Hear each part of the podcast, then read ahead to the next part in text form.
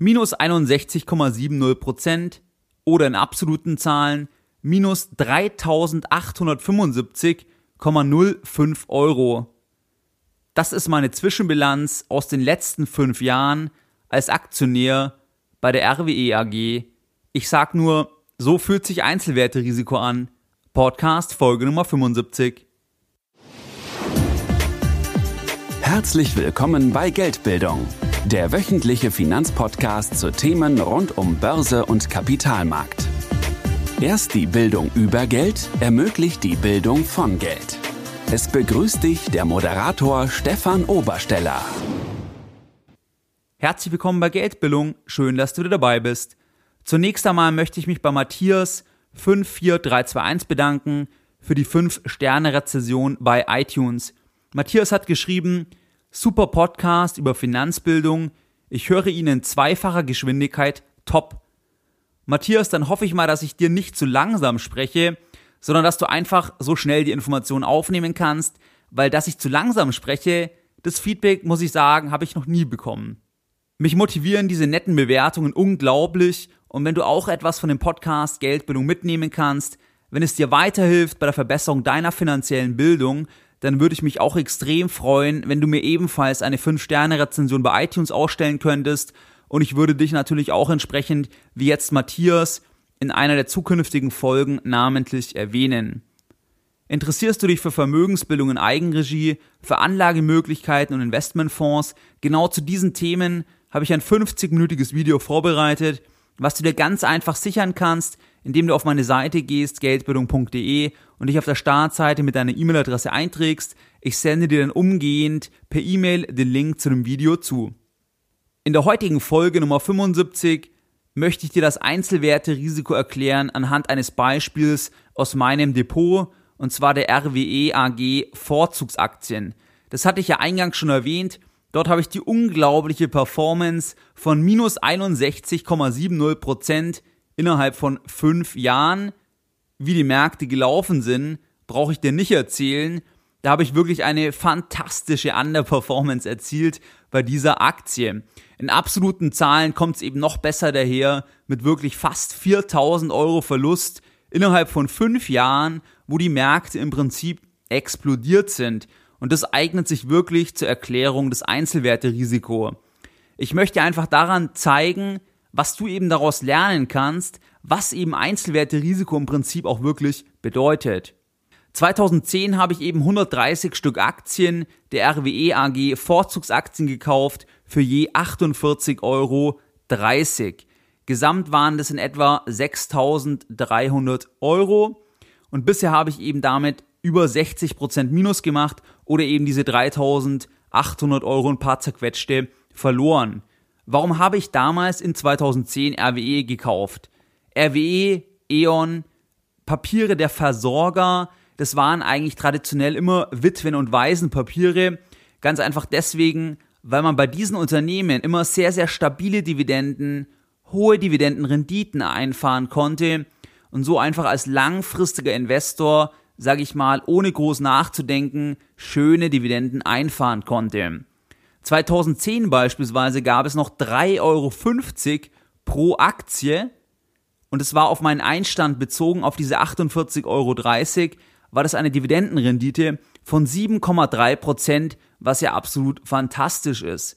2011 habe ich noch 2 Euro bekommen, das waren etwa 4,2 Prozent. 2012 waren es ebenfalls wieder 2 Euro pro Aktie.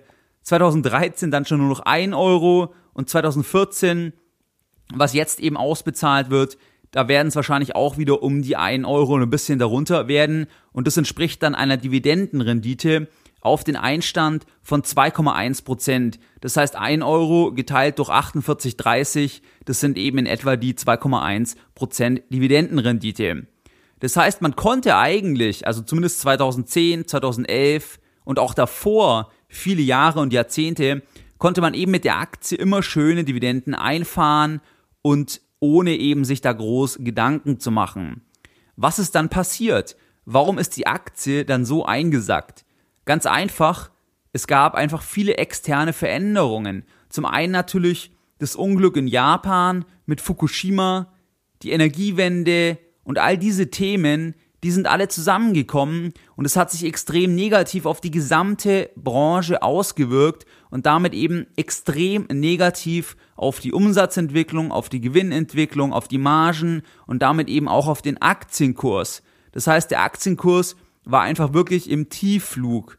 Das heißt, er hat sich einfach von diesen 48 Euro, wo ich gekauft habe, dann eben wirklich extrem nach unten entwickelt, bis eben auf diese 18 Euro oder was, wo es aktuell steht.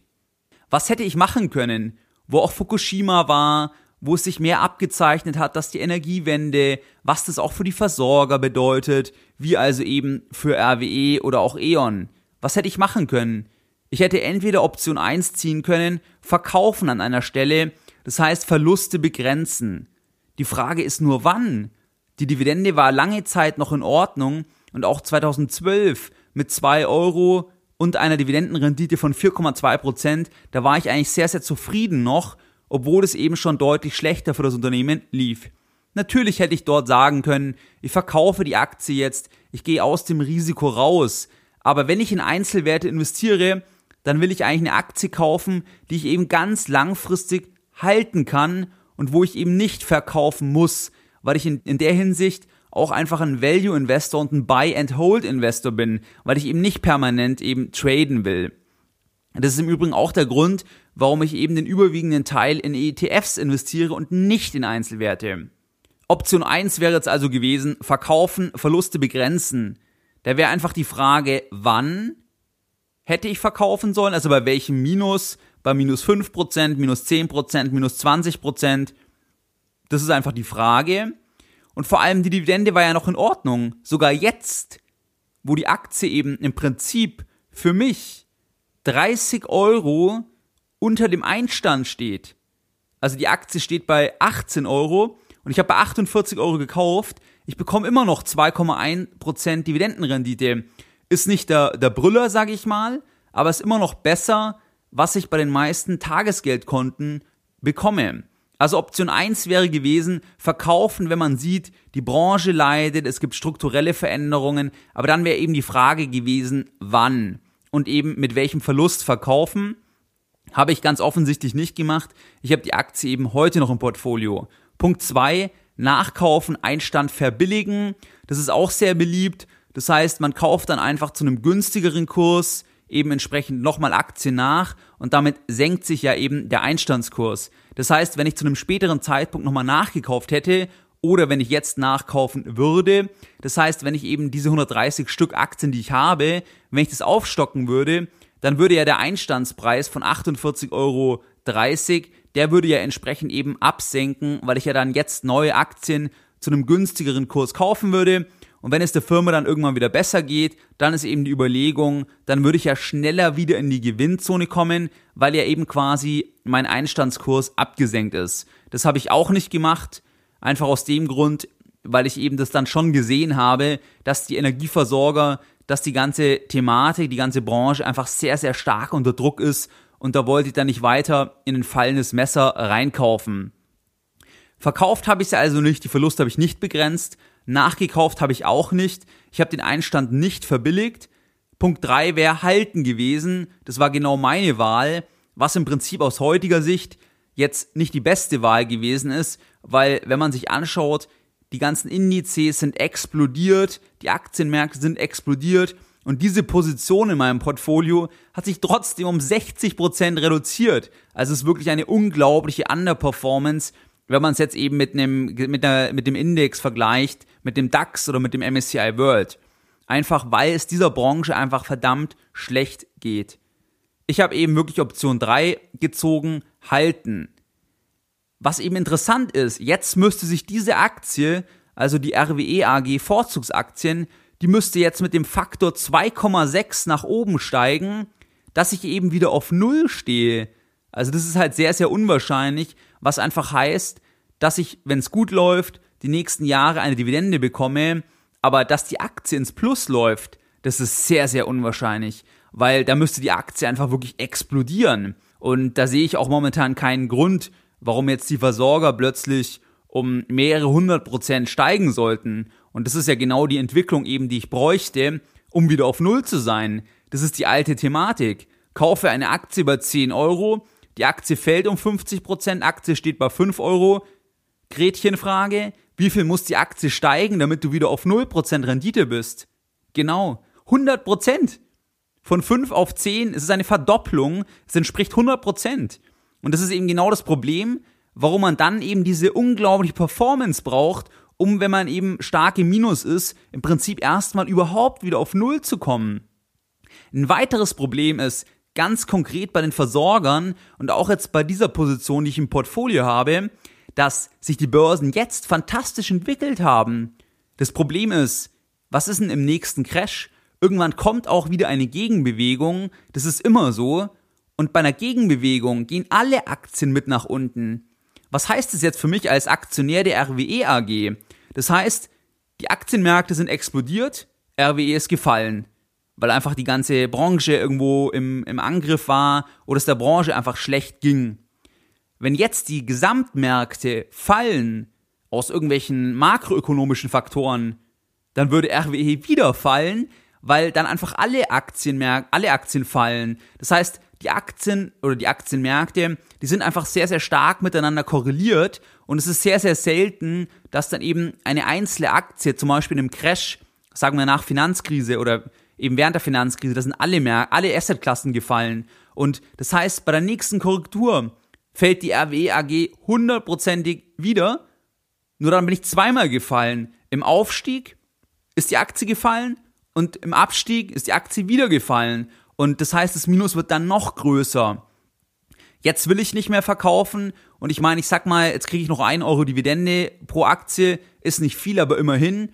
Und jetzt habe ich schon so viel Verlust. Klar, klassischer Anlagefehler im Prinzip, aber es macht jetzt für mich einfach keinen Sinn mehr, vor allem, weil ich kann die Aktie einfach 30, 40 Jahre im Portfolio halten. Das spielt für mich keine Rolle. Und bei der Position ganz konkret, ich sag mal, ich gehe nicht davon aus, dass RWE jetzt pleite gehen wird. Und ähm, das heißt, auf Null wird sie hoffentlich nicht gehen.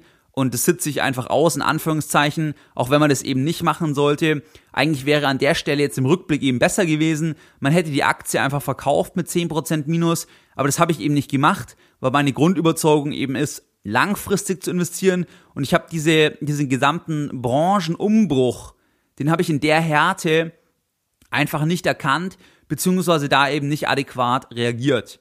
Mir war jetzt wichtig, dir das Beispiel einfach zu bringen, weil alles, was ich hier in dem Podcast erzähle, das habe ich eins zu eins selber erlebt. Das heißt, ich erzähle dir hier keine Theorie, sondern auch wenn ich eben von Diversifikation spreche, wenn ich davon spreche, dass aktive Fonds teuer sind, dass man ETFs investieren sollte, das sind alles Themen, die ich entweder eben wirklich selbst am eigenen Depot erlebt habe, in der Familie im Depot erlebt habe. Also ich erzähle hier nur Sachen, die ich selbst erlebt habe, auch wenn ich natürlich eine theoretische Ausbildung habe.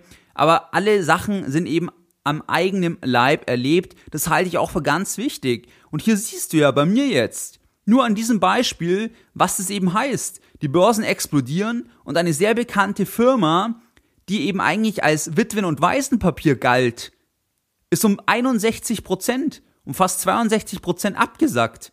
Ich meine, wer hätte das vorausgesagt? Niemand. Ganz klar niemand. Und das ist eben das, was ich dir hier in dieser Folge mitgeben möchte. Was kannst du jetzt konkret daraus lernen? Du kannst aus meiner Sicht Folgendes lernen und es dann auch besser machen wie ich.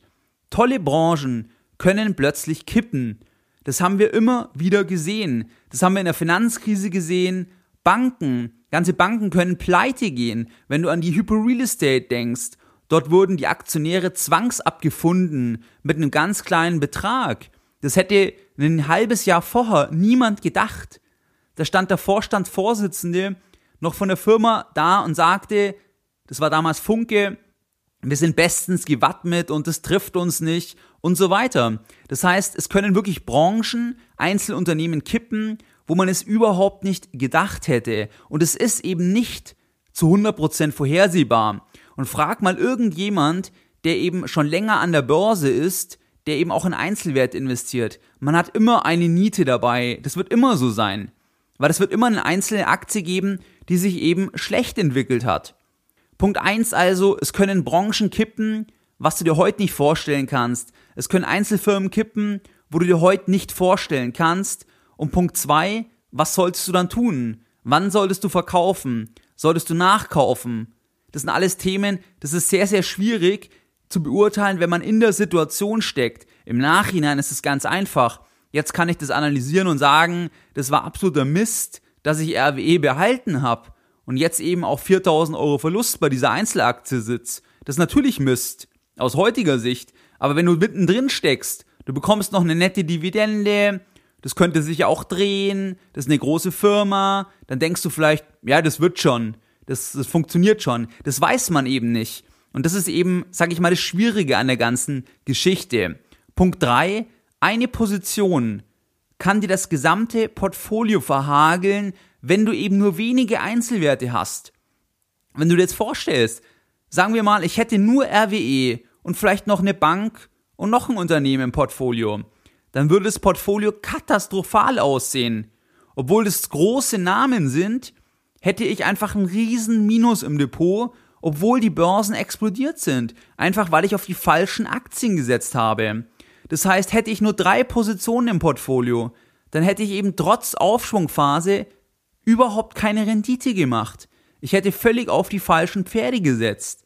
Und das ist einfach das, was ich dir hier an diesem eigenen Beispiel einfach mitgeben will. Ein weiterer Punkt ist, dass man natürlich punktuell in Einzelwerte investieren kann. Das kann auch Sinn machen. Ich mache es auch noch. Aber A, man muss mehr Nerven haben und B, ob es sich wirklich lohnt, das ist einfach die große Frage, weil rein rational ist es eben besser, wenn du auf einen reinen Index setzt und nicht eben in eine Einzelaktie investierst, weil was ein Fondsmanager nicht schafft, wirst du halt wahrscheinlich auch nicht schaffen als Privatanleger. Ein weiterer Punkt ist dann, der Index ist halt deswegen sinnvoller, weil man eben nicht eine absolute Loser-Aktie kauft, man kauft den gesamten Index. Weil wenn man den MSCI World kauft, mit über 1600 Unternehmen, dann wird es einigen Unternehmen nicht gut gehen, einige Unternehmen werden sich schlecht entwickeln, aber insgesamt im Schnitt wird es eben langfristig, also ganz langfristig eben positiv sein. Aus diesem Grund habe ich ja übrigens auch einen ETF-Kurs entwickelt, den man noch bis nächsten Sonntag, also bis 15.03. Äh, den kaufen kann. Und wenn du dort Interesse hast, kannst du mir einfach eine E-Mail schreiben an info@geldbildung.de. Was ich dir also heute in dieser Folge Nummer 75 mitgeben will, überlege dir immer zweimal, ob du wirklich in einen Einzelwert investieren willst, weil du musst dann einfach auch mit diesen Situationen umgehen können, dass du eben eine Aktie hast, die sich stark negativ entwickelt und wo auch eine Erholung nicht so bald in Sicht ist. Wie gesagt, ich gehe nicht davon aus, dass die nächsten zehn Jahre dass ich mit RWE nochmal auf Null kommen werde. Wenn es gut läuft, habe ich meine 2% Dividendenrendite, aber wenn du dir überlegst, was für Opportunitätskosten ich dort habe, ich meine, ich hätte diese ursprünglichen 6000 Euro irgendwas, wenn ich die in eine andere Aktie investiert hätte, dann hätte ich aus 6000 Euro von 2010 bis heute, da hätte ich vielleicht, vielleicht 20.000 Euro gemacht bei einem DAX-Wert, so wie sich der Index entwickelt hat. Der Index hat sich verdreifacht.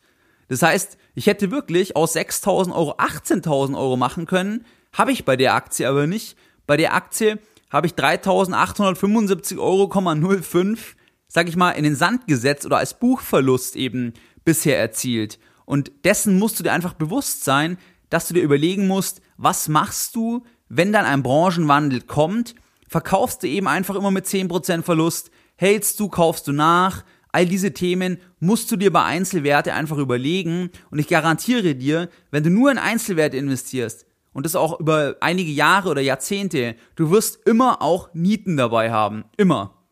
Es gibt's nicht, dass sich alle Werte toll entwickeln, weil man es eben im Vorfeld nicht weiß.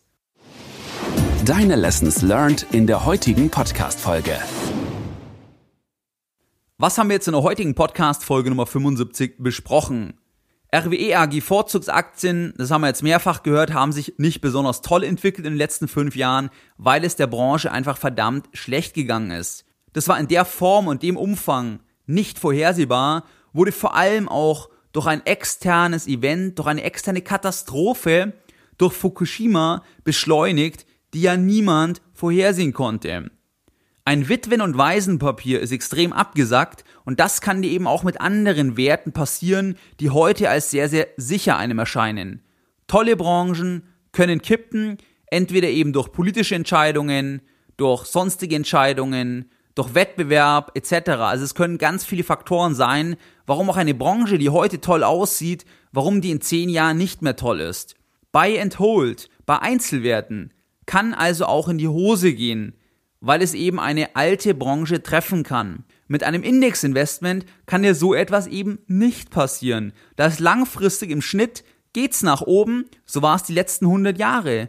Und eine Verliereraktie, eine einzelne kaufst du ja gerade nicht, weil du bei breiten Indizes ja immer mehrere hundert oder sogar mehrere tausend Unternehmen kaufst. Genau zu diesem Grund habe ich ja eben auch einen ETF-Kurs entwickelt, den du eben noch bis nächsten Sonntag, 15.03. kaufen kannst. Und wenn du dort Interesse hast, schreibe mir einfach eine E-Mail.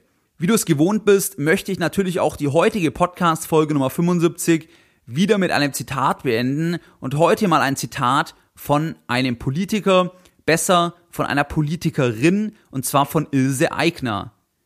Wenn ich Geld für meine Zukunft anlege, ist mir eine offene Gebühr lieber als eine versteckte Provision. Mehr Informationen zu Themen rund um Börse und Kapitalmarkt findest du unter www.geldbildung.de.